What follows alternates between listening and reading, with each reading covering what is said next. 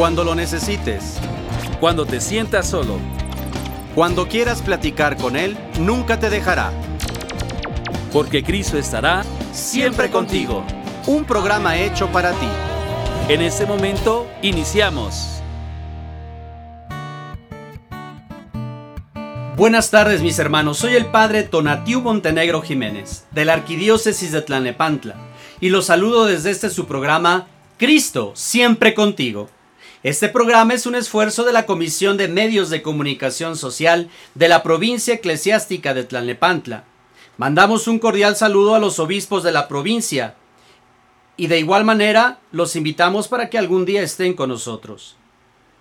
Mandamos un saludo a la diócesis de Ecatepec, Netzahualcoyot, Texcoco, Teotihuacán, Izcali, Valle de Chalco, Cuautitlán y nuestra arquidiócesis de Tlalnepantla. Saludamos de igual manera al presbítero José Luis Juárez Ramos, encargado de la Comisión de Medios de Comunicación en nuestra arquidiócesis. A nuestros productores en cabina, Raúl Oregón y César Casas. Gracias por su apoyo. Afectuosamente también saludamos a nuestro amigo Carlos Pierdán, que es nuestro ingeniero de sonido y que con generosidad nos comparte su cabina de audio en su estudio Pierdans, en Atizapán de Zaragoza, en el Estado de México. Saludo también de igual manera a mi hermano sacerdote el Padre Carlos Piña Almanza. Qué gusto, Padre, poder compartir nuevamente cabina contigo. Hola, ¿qué tal, Padre Tonatiu? Me da gusto nuevamente encontrarte en este espacio maravilloso donde nos damos la oportunidad de estar compartiendo la fe y también compartir con ustedes, amigos, la alegría y el don de la vida. Estamos iniciando una semana eh, y queremos que Cristo esté siempre contigo, por supuesto. Por eso elegimos siempre eh, esta modalidad de estar los lunes transmitiendo con ustedes para que a lo largo de toda esta semana tengamos la oportunidad de estar reflexionando en torno a ese maravilloso tema y así las dudas y todas las cuestiones que vayan surgiendo nos den la oportunidad de seguir profundizando en lo mismo. Hoy hablaremos de un tema que es maravilloso, que es eh, que yo creo que todos en algún momento lo hemos vivido, sin embargo a veces nos cuesta trabajo darle un nombre. Eh, ustedes recordarán, a lo mejor ese, hace algunas semanas hablamos acerca de lo que era el pecado. Hoy hablamos de la gracia. Y todos decimos, bueno, ¿y qué es la gracia? ¿No? Sabemos a lo mejor cómo vivirla, a lo mejor sabemos qué es y la tenemos aquí en el corazón, pero a veces nos faltan herramientas o elementos para poderla describir. Pero lo más grande es que hoy puedas tú entender que esta gracia de Dios quiere entrar en tu vida, quiere santificarte, quiere guiarte, quiere acompañarte, quiere abrazarte por completo. Y entonces esta semana es maravillosa para que Cristo esté siempre contigo, Padre Tonatiu. Y como tú dices, retomando un poquito los programas anteriores, decíamos que el pecado es levantarse contra el amor que Dios nos tiene. Y eso nos lo indica el Catecismo de la Iglesia Católica en el número 1850 apartar nuestros corazones de Dios. Y bastaría ver Génesis 3.5, el primer pecado que es una desobediencia, una rebelión de quererse hacer como dioses, pretendiendo conocer el árbol del bien y del mal. Y el pecado entonces es un amor hacia sí mismo, despreciando el amor de Dios porque eso implica degradarnos como personas. Y quiero aclarar un poquito. Cuando hablamos de pecado y decimos que es un amor hacia sí mismo, es un amor egoísta, egocéntrico, ególatra. Porque también sabemos que amarnos a nosotros mismos está bien. Pero aquí el tema del pecado es cuando desechamos el amor de Dios. Claro, fíjense qué, es lo que sucede en esta parte, ¿no? El querer ser como Dios es cuando el hombre ha querido ocupar el lugar que al Señor solamente le corresponde. Eh, eh, el maligno cuando tienta a nuestros primeros padres, eh, es esa la, postura, ¿no? Quitar a Dios del centro para poner el egoísmo, la ambición, la lujuria, la avaricia, en fin, podemos, la ira, en fin, podemos mencionar, hay muchos elementos donde el hombre entonces trata de desembocarse y trata también de encontrar a lo mejor eh, pues, cosas que pueden llenar su corazón. Recuerden eso, la tentación siempre es algo atractivo a, las personas, es muy, muy atractiva. Por eso, por esa razón, este, esta, esta situación se llega a dar en el corazón de las personas. Entonces, ante todo, ante todo, es importante que nosotros hoy podamos agarrarnos de la gracia del Espíritu Santo que tiene ese poder de santificarnos, es decir, de lavarnos de nuestros pecados, y nos va a comunicar la justicia de Dios por la fe en Jesucristo. Eso lo vamos a encontrar en, la carta de los Romanos, capítulo 3, versículo 22. Eh, eso es algo muy importante, ¿cierto, Padre Tona? Así es porque analizar el pecado nos hace entender cuáles son nuestros vicios y a veces nuestras carencias respecto a la respuesta de este amor que tendríamos que manifestar por pura gratitud a lo que Dios ha hecho por nosotros, a su elección por medio del bautismo, a su manifestación y a su desborde en su misericordia hacia nosotros. Rechazar eso, alejarnos de eso, nos hace caer en pecado. Y no podemos ver el problema sin dar una solución. La iglesia como madre y maestra nos dice lo que está mal, pero también nos dice cómo ir hacia el bien. Por eso en muchas circunstancias esto lo debemos grabar en la mente y en el corazón. Si estoy en un error, tengo que buscar la verdad en aquella que es maestra, que es sabia, que es la iglesia, que es nuestra madre y que quiere nuestro bien y nuestra salvación. Ustedes recordarán el pasaje del Evangelio de Mateo donde Jesús les pregunta a sus discípulos, ¿quién dice la gente que soy yo? Y eh, bueno, cada quien dice, no, pues unos dicen que eres este, uno de los profetas, punto, se acabó. Y les dice a ellos, ¿y ustedes quién dicen que soy yo? Pedro responde, tú eres el Mesías, el Hijo de Dios vivo. En ese momento Jesús, eh, bueno, le dice que esto no se lo ha revelado ningún este, hombre, sino que viene de Dios. Y le da a Pedro las llaves del reino de los cielos. Recordemos esta parte, esta figura de lo que son las llaves. Es abrir y cerrar. La iglesia, en Pedro está, está representada la iglesia esas llaves que cierran las puertas frente a toda acción del maligno que puede venir a nuestro corazón, a nuestras vidas, pero que también se abre la puerta para derramar esas gracias y esas bendiciones que vienen de Dios. Entonces, ahorita con lo que comentaba el Padre Tonatiuh, si nosotros tenemos ese poder, porque Cristo mismo nos lo ha dado, a nivel este, personal, a nivel de familia, podemos cerrar las puertas a cualquier tentación, a cualquier circunstancia que pueda atentar contra nuestra dignidad como hijos de Dios, pero también es cierto que tenemos que abrir la puerta para poder ir al encuentro de aquellos que están necesitados. Qué triste, Padre Carlos, que un papá pueda cerrar la puerta a la gracia de Dios y abrir con esas mismas llaves la posibilidad de que Satanás entre en su familia. ¿Por qué? Porque ya lo trae en el corazón. Y si el papá solito se estuviese condenando, bueno, pues es el papá y es su decisión. Pero como, dice, como decimos coloquialmente en México, desgraciadamente se lo lleva entre las espuelas. Para no decir patas.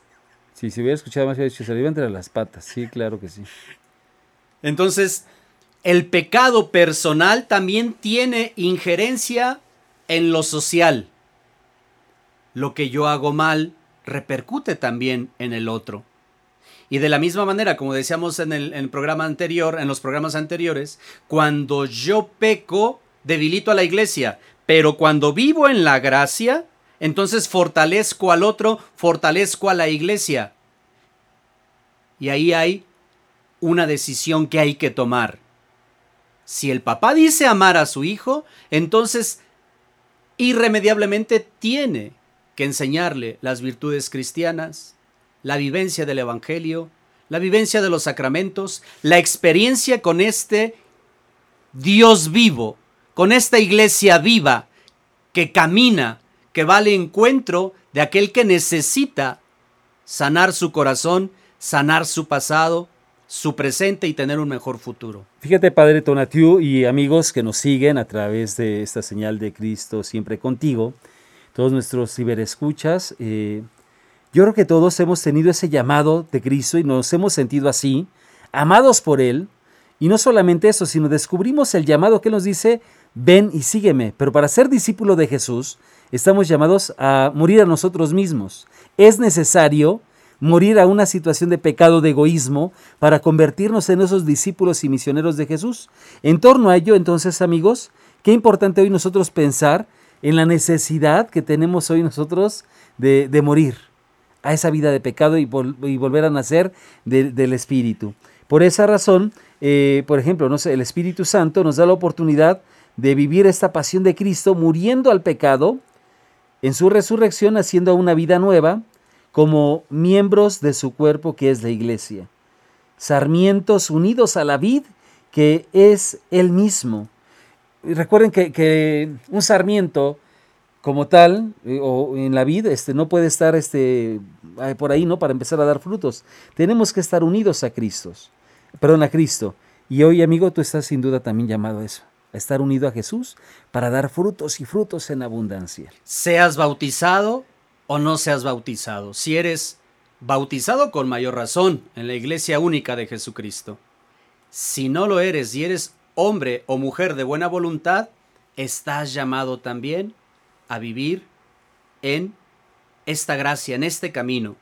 Y es que la palabra gracia, gracie o gracia. Es, la gracia. Es la gracia.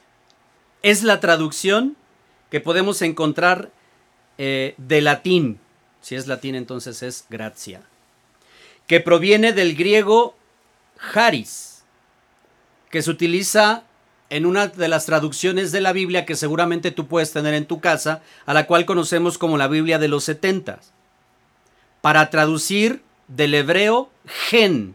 La palabra gen significa exactamente el favor hacia alguien. De tal manera que la gracia que Dios te da es un favor que te está concediendo. Pero listos, favor no se traduce igual a milagro.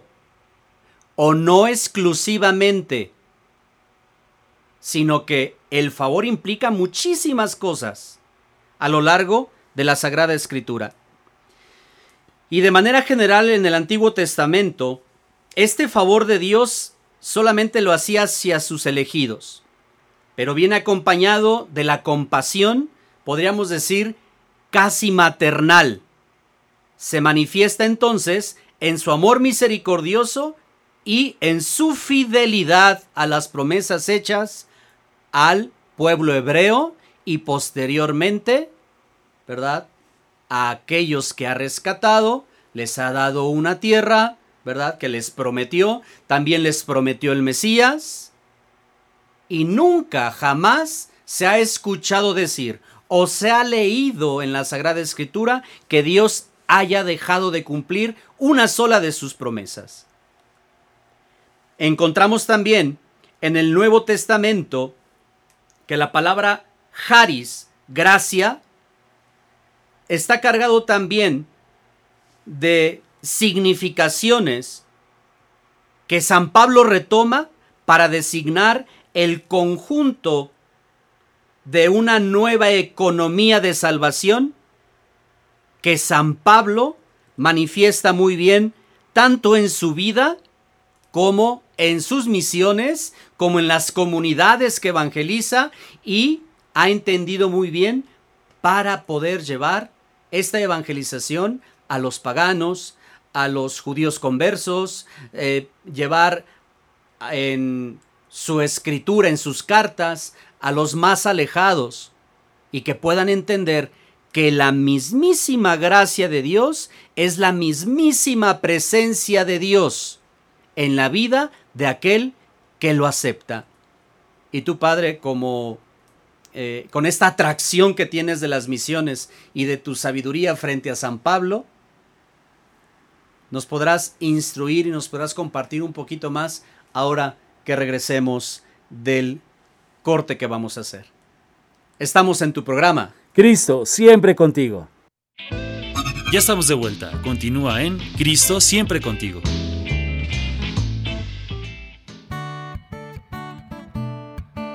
Hola, ¿qué tal amigos? Estamos de vuelta en su programa Cristo siempre contigo. Y el padre Tonatiuh nos dejó con una pregunta muy interesante, hablando acerca de lo que es la gracia en San Pablo. Y debemos de tener en cuenta algo que es muy, muy particular en él.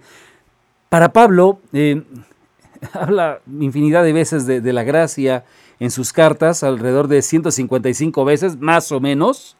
Eh, pero para Pablo la gracia no es tanto eh, una acción, sino es una persona. Es Cristo mismo, que es quien le transforma, en fin, es quien lo envía, es quien lo encuentra, es quien lo seduce, es quien lo mueve a esa conversión de vida. Porque la, primera acción de lo que es la, el estado de gracia es la conversión. Cuando alguien está viendo lejano a esa experiencia de encuentro con Cristo eh, o, de las gracias en el Espíritu, el primer contacto que tenemos con Él es a través de la conversión. Y ya es un indicio de, gracia, por lo tanto. Y obvio, esta misma gracia, después de haberla conocido, de haber descubierto la justificación de sus pecados, es decir, el perdón de sus faltas por el amor de Dios, porque somos lavados a través de la sangre de Cristo, eh, Pablo no tiene otra acción más que hacer que su corazón siga latiendo, ¿no? Ese famoso sístole y diástole, ¿no? Hay de mí si no evangelizo. Para él es una máxima, seguir anunciando a Jesús. Y por lo tanto, por eso tiene a todo lo demás como basura. No hay nada más importante a él, eh, para él, que sea ese encuentro con Cristo y darlo a conocer. Ya no ser él es, bueno, ya no ser él quien viva, sino que Cristo que vive en él, ¿no? Entonces, yo creo que es desde aquí donde partimos de, esta experiencia que tiene Pablo. Es un tema muy, muy, muy extenso, por supuesto. Eh, tratar a lo mejor de abarcarlo para todos los teólogos que nos siguen, porque seguramente hay muchos teólogos al pendiente de lo que compartimos. Es más una experiencia de fe y darte la oportunidad entonces de que Cristo sea quien te guíe, quien te acompañe, quien te siga moviendo esa conversión, tratar de descubrir el llamado que Él te hace hoy, porque así como a Pablo se le aparece eh, a, través del, camino a Damasco, también hoy Jesús a través de este programa te dice, hey, ¿por qué me persigues? ¿Qué buscas? Eh, y viene esa parte de lo que es morir a nosotros mismos, repito, para encontrarnos con el Señor y poder resucitar a una vida de gracia. Padre Tona. Y es que la opción es esa, o vivir en la gracia o vivir en la desgracia. Quien vive en la gracia, pues puede retomar esta espiritualidad de San Pablo. Quien vive en la desgracia, entonces estará viviendo esta cita bíblica que es casi una advertencia del evangelista Mateo en el capítulo 15, 19, 20. Porque del corazón salen las intenciones malas, asesinatos, adulterios, fornicaciones, robos, falsos testimonios, injurias. Y generalmente hay personas que viviendo así dicen, yo no le hago daño a nadie. Y con eso quieren justificar el no vivir en la gracia. Eso es lo que contamina al hombre, que al comer sin lavarse las manos, eso no contamina al hombre. Eso es lo que Jesús dice en este Evangelio de Mateo 15.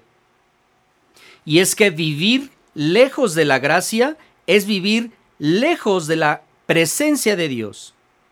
La gracia la podemos significar como la mismísima presencia de Dios.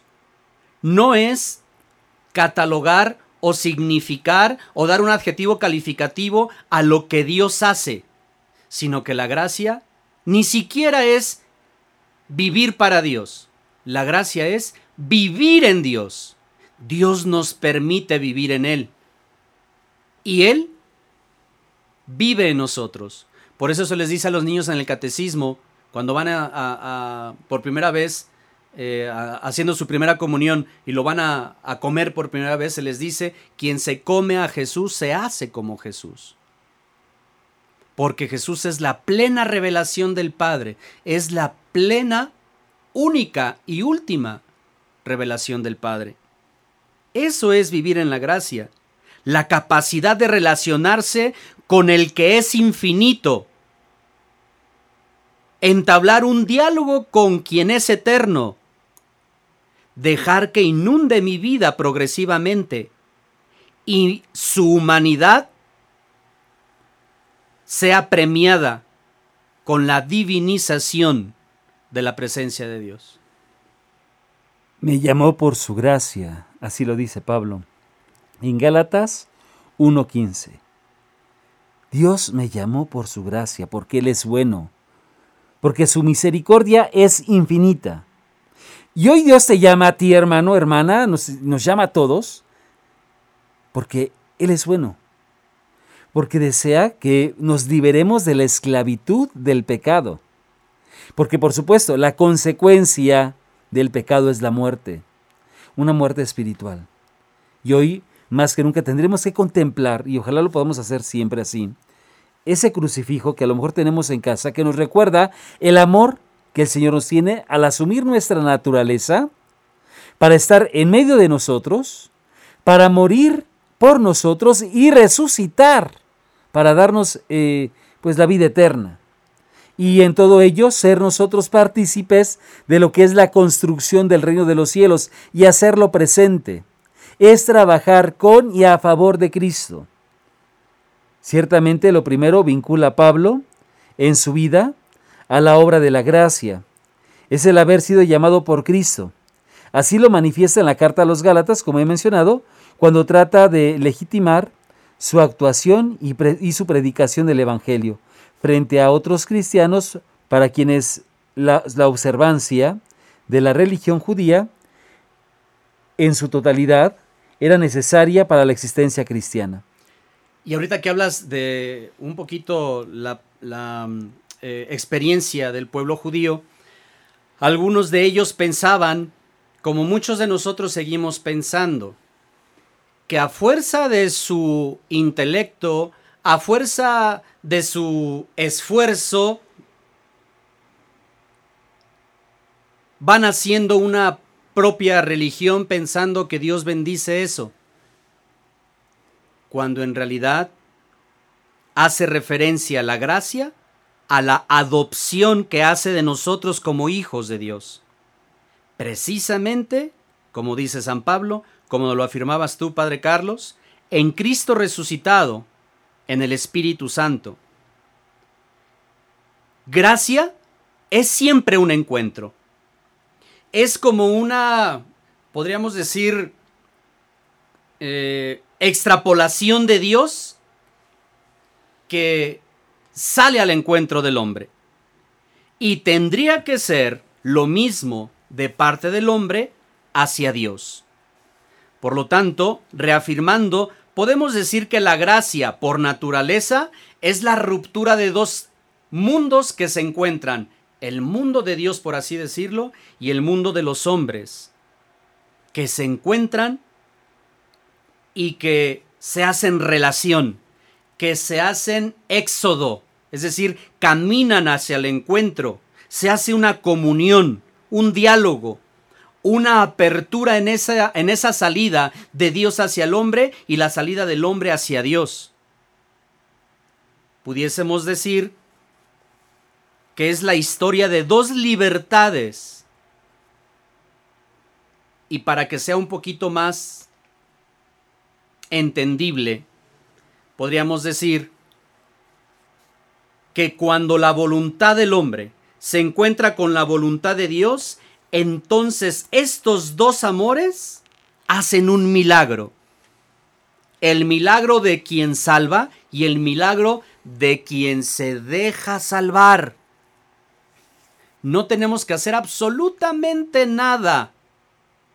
Por eso la gracia es gracia. Porque si dependiese de nuestra fortaleza o dependiese de algo que nosotros tenemos que hacer, de una deuda que nosotros tuviésemos que pagar, dejaría de ser gracia. La palabra gracia, la palabra don, significa también gratis, gratuidad.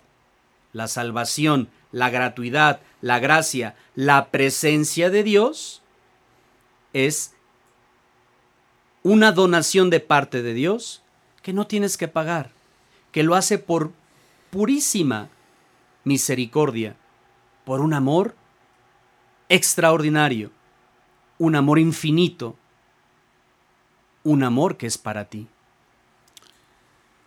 ¿Cómo vives tú la gracia? Ojalá puedan compartirnoslo, ¿verdad? Aquí a través del chat, me gustaría leerlos. ¿Cuál ha sido tu experiencia de ese estado de gracia? Lo que decía el Padre Tonatio es muy cierto. Es algo gratis, por supuesto. Y gratis porque Dios es infinitamente bueno. Sin embargo, es necesario que entendamos esta parte de morir a nosotros mismos.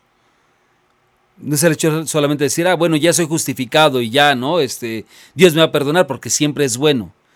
Recordemos esto, la paga del pecado es la muerte. Y es ahí donde Dios no quiere la muerte del pecador, sino que cambie de conducta y viva.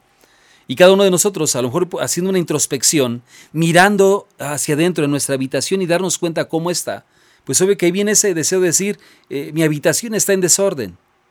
¿No? Cuando llegas a los alimentos, mamá decía, hijo, lávate las manos, ¿no? Y si no te las lavas, no puedes sentarte. Y a veces así llegamos a veces a, la celebración de la Eucaristía sabiendo que no nos hemos acercado al sacramento de la reconciliación, que seguimos a lo mejor ahí con algunas cosas, no solamente en, en la mente, sino también que hemos dejado que se vayan arraigando dentro de nosotros.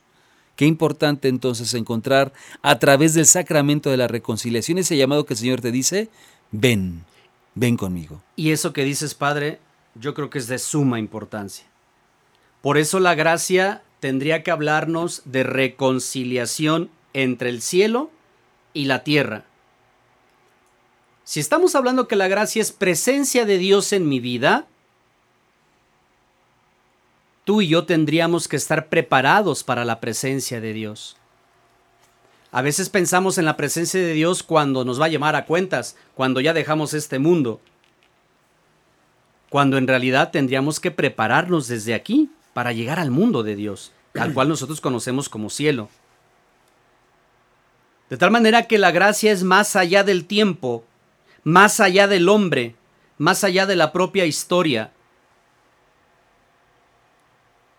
En la gracia, en este encuentro, en esta reconciliación, en esta gratuidad que nosotros deberíamos tener con Dios por lo que Él ha hecho con nosotros, por la presencia de Jesucristo, por la historia de salvación personal historia de la salvación dentro de la historia de la iglesia, nuestra respuesta necesariamente tendría que ser también una autodonación, una imitación de la presencia de Dios, con todas sus cualidades y virtudes, dentro de nuestras posibilidades.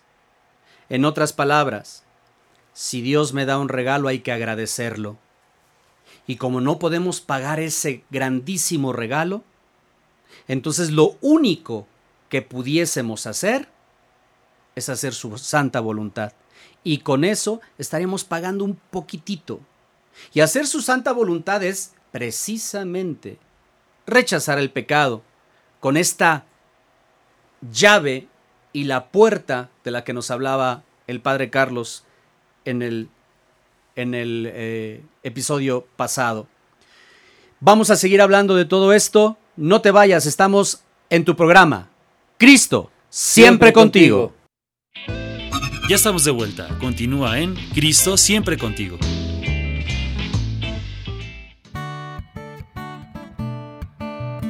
Estamos de regreso, mis amigos, en su programa Cristo, siempre contigo. Y estamos hablando sobre la gracia. Por supuesto que es un tema pues que no se va a culminar porque es muy vasto, es muy amplio. Pero decíamos que la gracia es la mismísima presencia de Dios. Y la gracia implica reconciliación. Dios ha hecho ya su labor por pura misericordia. La respuesta que nosotros tenemos o deberíamos tener es imitar un poquito la perfección de Dios, la santidad de Dios. Sean santos, sean perfectos como vuestro Padre Celestial es perfecto, es santo. Decíamos que es esta reconciliación entre el cielo y la tierra, entre el hombre y Dios y entre Dios y el hombre, entre el tiempo y la eternidad la gracia, retomando un poquito, va más allá del tiempo, va más allá del hombre, más allá de la propia historia. Es este Dios que se autorrealiza incesantemente como misterio, que se autodona y que se revela plenamente en el Hijo por medio del Santo Espíritu. Es este Dios creador del mundo que prolonga su comunicación y su donación en el de las maneras más mundanas y que, ser, que, que es como tan obvio y por ser tan obvio a veces pasa desapercibido a nuestros ojos. Es este Dios que después de crear el mundo penetra más hondamente en una inesperada superabundancia de amor y de autodonación, haciéndose el mismo mundo y llamándose Cristo en el mundo. Este Cristo se hizo visible, dice Tito, ¿verdad? En el capítulo 3, versículo 4 y siguientes. Mas cuando se manifestó la bondad de Dios nuestro Salvador y su amor a los hombres, Él nos salvó, no por obras de justicia que hubiésemos hecho nosotros, sino según su misericordia, por medio del baño de regeneración y de renovación del Espíritu Santo que derramó sobre nosotros, con largueza por medio de Jesucristo nuestro Salvador. Mis hermanos, no sé ustedes, pero a mí por lo menos me emociona el saber que sin haber hecho absolutamente nada, me amó tanto Dios, perdona tantas mis flaquezas, mi pecado, mis carencias, mis necedades, y que aún así me está esperando para que esta paciencia santa me dé la oportunidad de convertirme tarde o temprano en lo que Dios soñó para mí. Ojalá y que tú y yo podamos compartir esta emoción. La carta de amor mejor escrita en toda la humanidad, en la historia de la humanidad, ha sido la de Cristo. Te escribió un te amo a través de la cruz.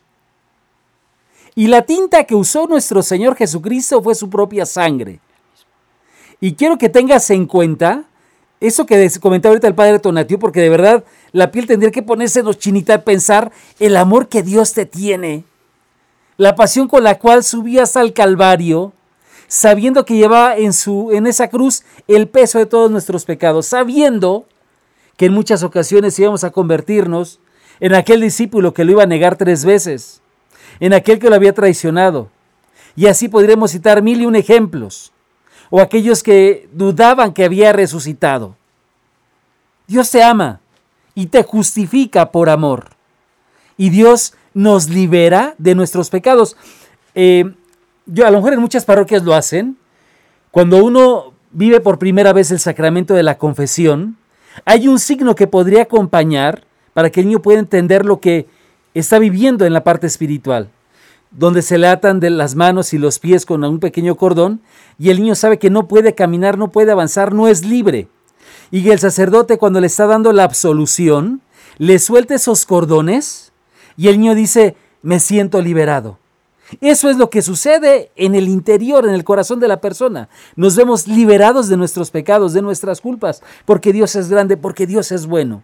Y frente a esta oportunidad que hoy Dios te da y que nos está dando a todos, por supuesto, al reflexionar este, este pasaje, hoy nosotros tenemos esta elección de decir, quiero vivir esa justificación que Dios me da. Quiero vivir esa gracia que el Señor me está dando. Porque a veces pensamos mal la palabra justificación, porque nos viene a la mente a lo mejor este, eh, alinear textos, nos viene eh, así como que me voy a justificar de algo. No, eh, cuando hablamos de justificación hablamos del perdón y del amor de Dios. Y te voy a contar un secreto.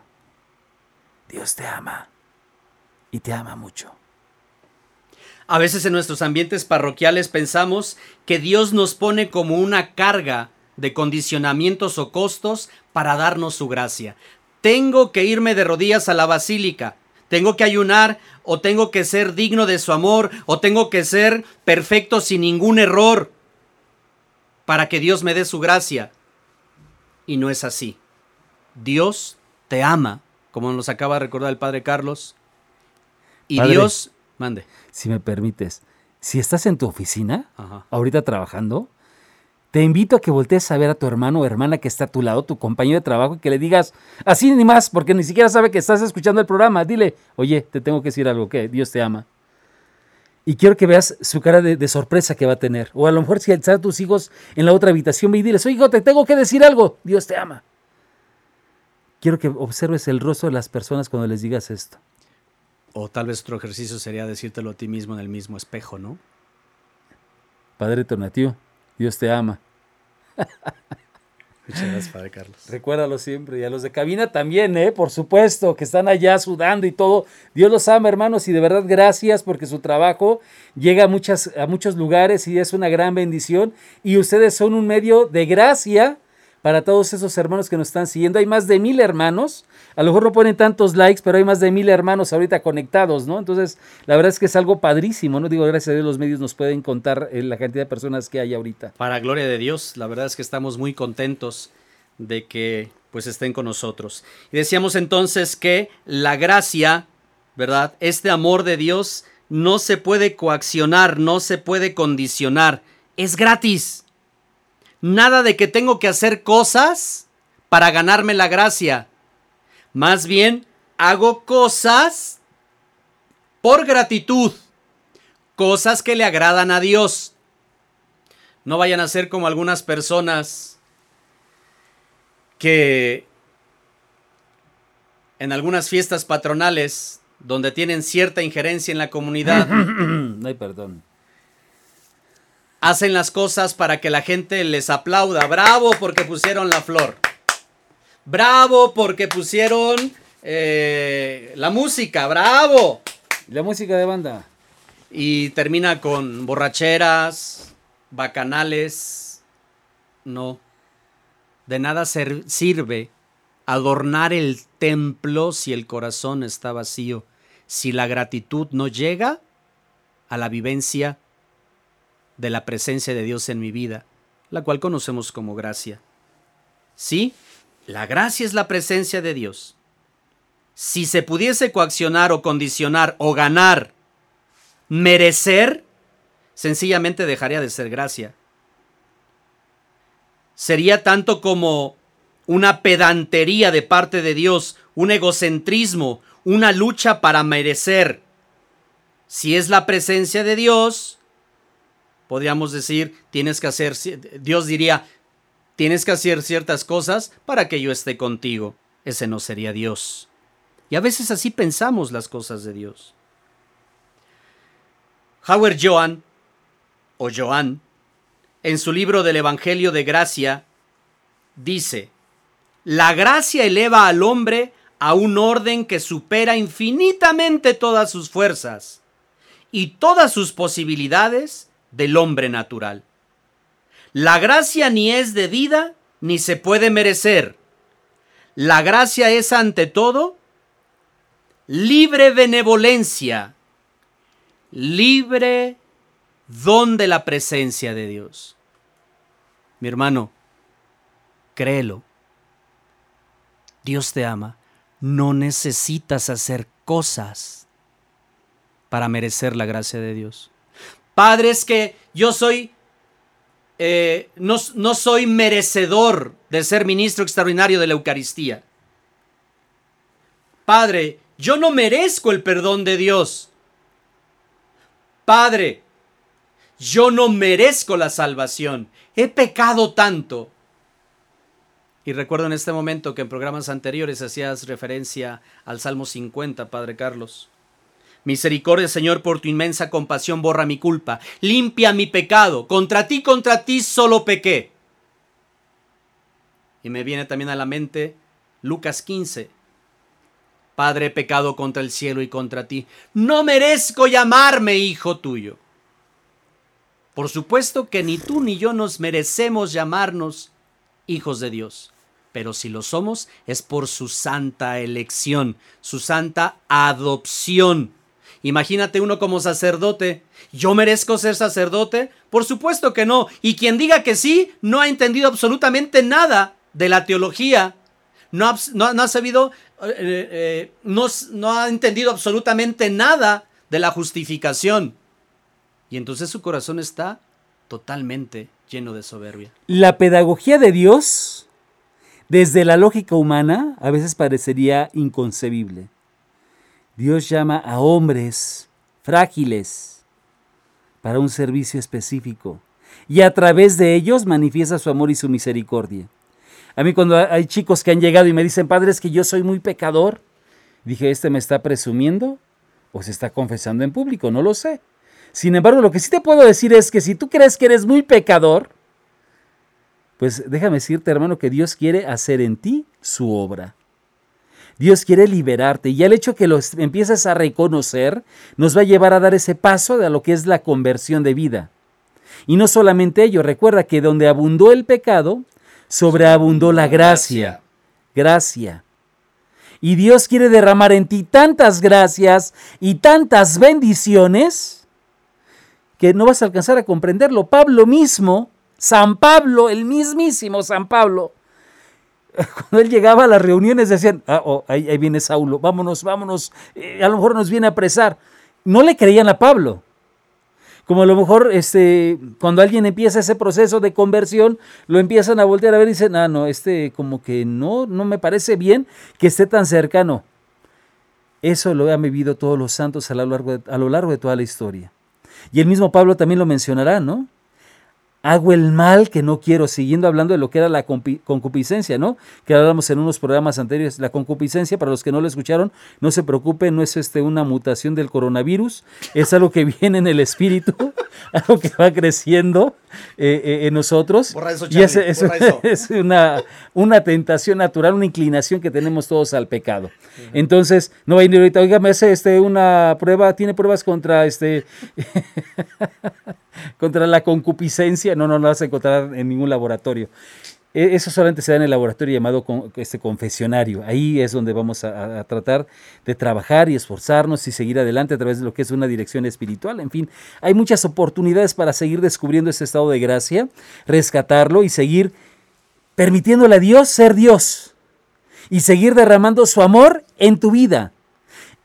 Amigo, amiga, deja que Él te libere de esa esclavitud. Deja a Dios, repito, ser Dios. Y vive tu papel como hijo amado. Recordemos lo que ahorita mencionaba el padre Toatiu, que me parece muy iluminador acerca del hijo pródigo. El primer momento de gracia se da cuando este, este joven dice, pues ¿qué estoy haciendo aquí? Si en casa de mi padre hay, hay este pan de sobra y todo. Ya sé, me levantaré, volveré a mi padre y le diré, Padre, pecado contra el cielo y contra ti, no merezco llamarme hijo tuyo, trátame como uno de tus jornaleros. Y recordemos cuando este hijo va de regreso caminando, todo cansado, todo mugroso, oliendo a estiércol literalmente. Sin sandalias, sin anillos, sin túnica. Todo, todo, en la pobreza absoluta. Y el padre lo ve venir y la actitud del padre es una mirada que, que te penetra en lo más profundo de tu corazón. Si ustedes ven algún día la imagen de Rembrandt, eh, llegan a ir allá a, Rusia, porque por ahí lo tienen en uno de los museos. Qué culto, padre Carlos. Es que lo vi en internet hace ratito. en YouTube. en YouTube. no, si, tienen la oportunidad, contemplar esa, esta imagen de Rembrandt, de verdad que es precioso, es maravilloso descubrir cada uno de los signos que hay dentro del mismo, del amor de, de, un padre que es misericordioso, que a la vez parece un amor de madre que está dispuesto a abrazar a su hijo. Y si nos vamos más allá de lo que nos puede presentar todavía Rembrandt, porque la Sagrada Escritura es todavía más rica que este, este mismo cuadro, pensar la mirada que tiene el padre al ver a su hijo venir.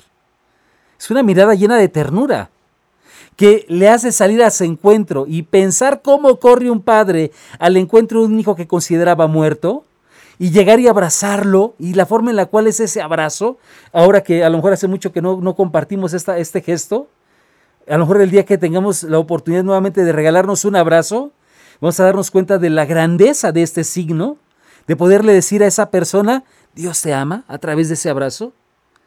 Yo sé que hay muchos papás, eh, personas que por diferentes circunstancias no han podido hacer esto durante varios meses, ¿no? Y, duele en el corazón, ¿eh? Duele mucho en el corazón, pero pensar lo que este joven experimenta, el amor de un padre y no un regaño, no un reclamo. Padres, en el confesionario tenemos que asumir esa actitud misericordiosa del padre, que abraza a su hijo. Y bueno, los signos que tú mencionabas, ¿no, padre? También que son importantes. Por eso, frente a la actitud del Hijo, esta parábola de Lucas 15 más bien se tiene que reconocer como el Padre misericordioso.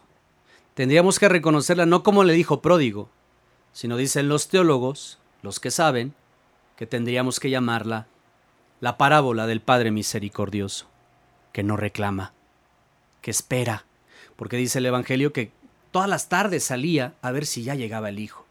Y el hijo mientras, pues estaba tratando de comer las bellotas que le daban a los cerdos. Recuerda que cualquier animal que tenía la pata dividida era un animal maldito en la idiosincrasia judía. Y quería comer lo que ese animal maldito tenía para comer. Es decir, hasta dónde estaba su dignidad. Ya no tenía absolutamente nada, estaba totalmente manchado, de pecado, como tú y como yo. Lo que seguía de eso era la muerte.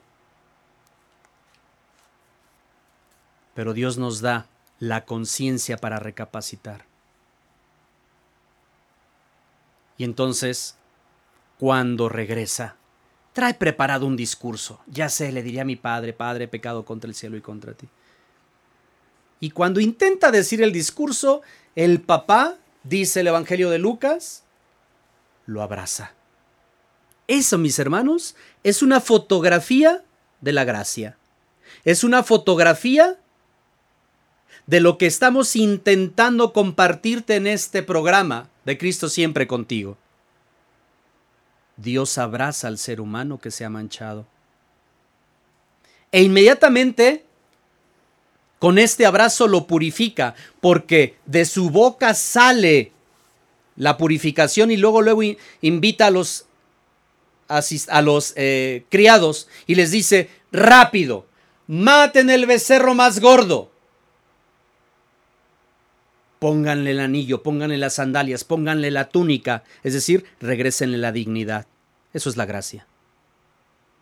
Si decíamos que el pecado es alejarnos de nuestra dignidad, de la persona humana, la gracia es mantenernos en nuestra dignidad de hijos de Dios, en nuestra dignidad de elegidos, de bautizados, de pertenecientes a la iglesia única de Jesucristo.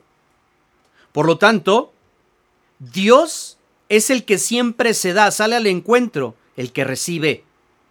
Y es que esta gracia se nos ha dado por la misma acción redentora de Dios. Llámale Dios Padre, llámale Dios Hijo, llámale Dios Espíritu Santo. De ahí que nuestra actitud fundamental frente a la gracia sea de fe en Cristo, en su iglesia, y hacia todo lo que de ella emana.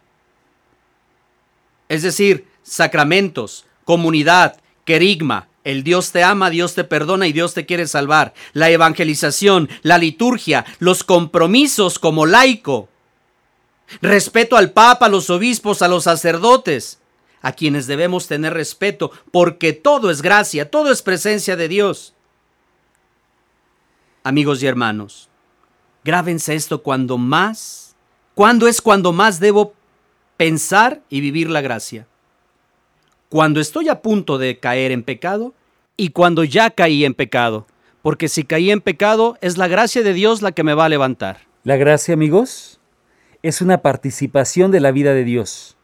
Te invito entonces a que vivas a lo largo de esta semana, y no solamente hoy, sino siempre, permanecer en esa vida de Dios porque Él nos quiere introducir en la intimidad de la vida trinitaria por el bautismo, participar de esa gracia de Cristo que es cabeza y cuerpo de la iglesia. Como hijo adoptivo, puedes ahora llamar Padre a Dios en unción con el Hijo único. Recibe la vida del Espíritu, que Él infunde la caridad y forma la iglesia. Renace entonces con la gracia, mi hermano. Está el sacramento, está la iglesia, está la comunidad, está la presencia de Dios. Renacer de nuevo a una vida desde la gracia es la misión de todo cristiano. Agradecemos mucho tu participación, tu escucha en este tu programa. Cristo, siempre contigo. Hasta pronto.